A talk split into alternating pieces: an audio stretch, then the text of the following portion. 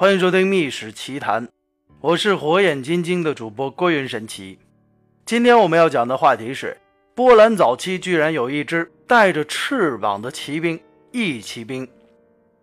话说，波兰是一个奇特而又顽强的民族。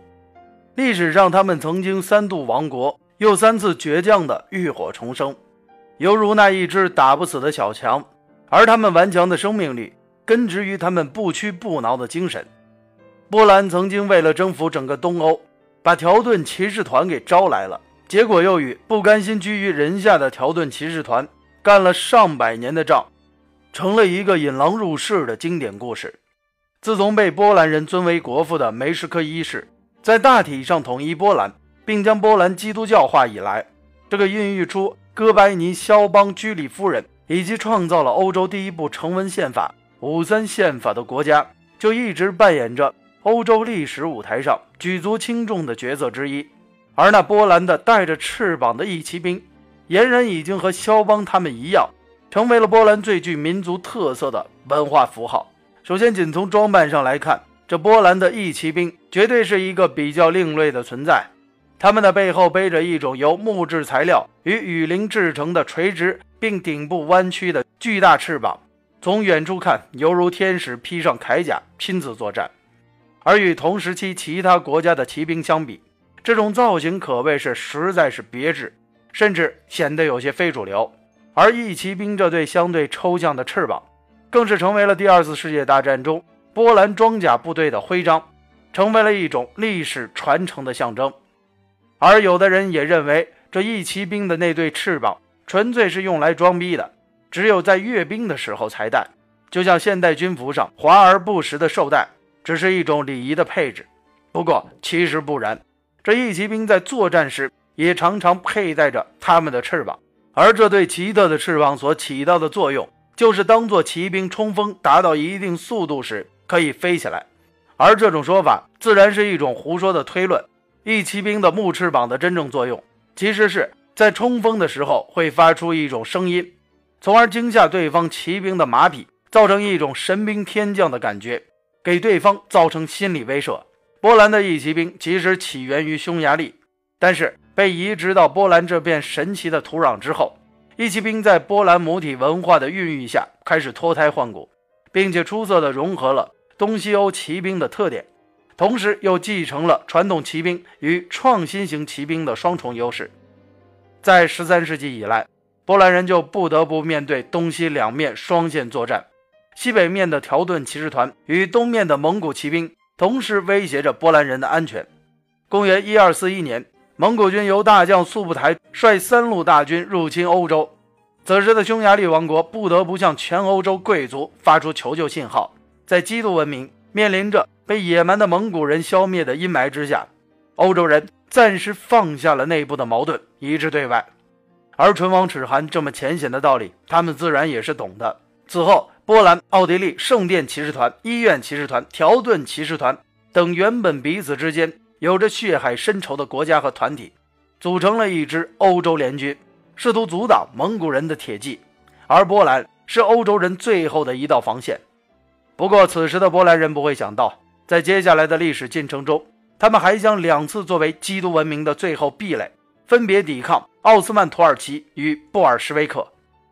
然而，面对机动性极强的蒙古骑兵，陷入绝境的欧洲联军也只得铩羽而归。而当时，作为波兰最重要城市之一的克拉克夫也被蒙古人洗劫一空。若不是蒙古大汗窝阔台病逝的消息传到了欧洲，苏台即率大军回到草原争夺政权，那欧洲基督教很有可能难免一场血洗。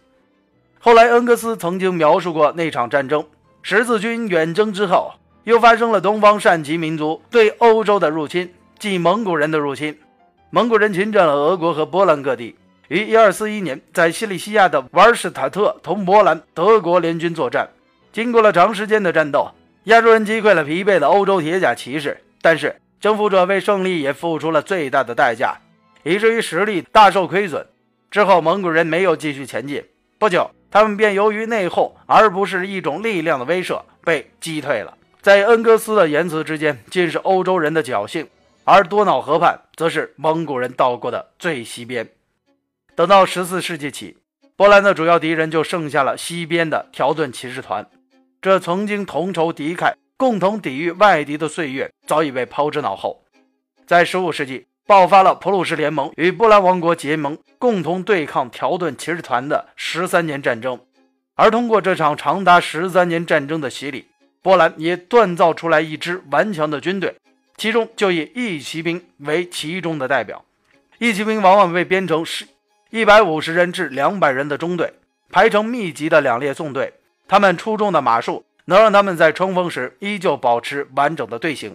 而他们手中持的长枪也比普通骑兵的要长很多，使得义骑兵在进攻时能够占得先机。而巨大的冲击力可以在第一时间给予对手沉重的打击，像一把直戳心脏的利剑。义骑兵和义骑兵的骑士们往往嘴角露出略带寒意的微笑，而敌人的惨叫声就是他们厮杀的最好的背景音乐。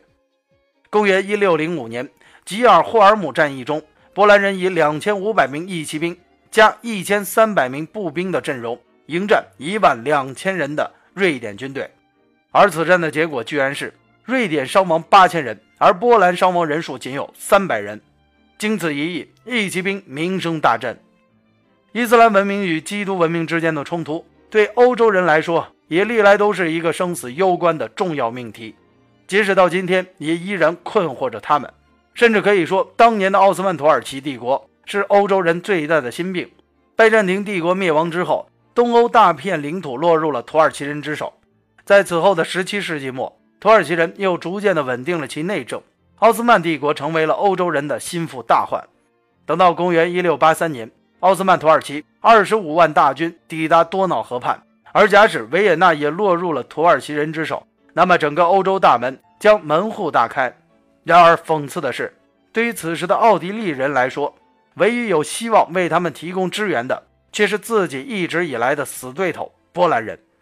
幸运的是，此时的波兰立陶宛联邦的国王索别斯基是一位有着远见卓识、雄才大略的君主。他深知“皮之不存，毛将焉附”的道理，而此战的结果便是索别斯基率领的义骑兵大挫奥斯曼土耳其军队。如今，在波兰华沙的瓦利居公园，或者被称为肖邦公园的公园里，依旧竖立着一座精美的索别斯基策马沙场的英勇雕塑。波兰的义骑兵已经同他们创造的辉煌战果一并化为了历史的尘烟消散。然而，在人们的传说当中，这群插着翅膀的义骑兵们依旧享受着世人关于他们不可战胜的赫赫威名。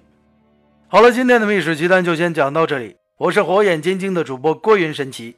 如果你想看看这义骑兵的神奇之翼究竟是个什么样子，请关注我的个人微信公众号“郭云神奇”。直接在公号后台回复“骑兵”两个字，你就可以马上看到了。我们明天的《秘史奇谈》不见不散。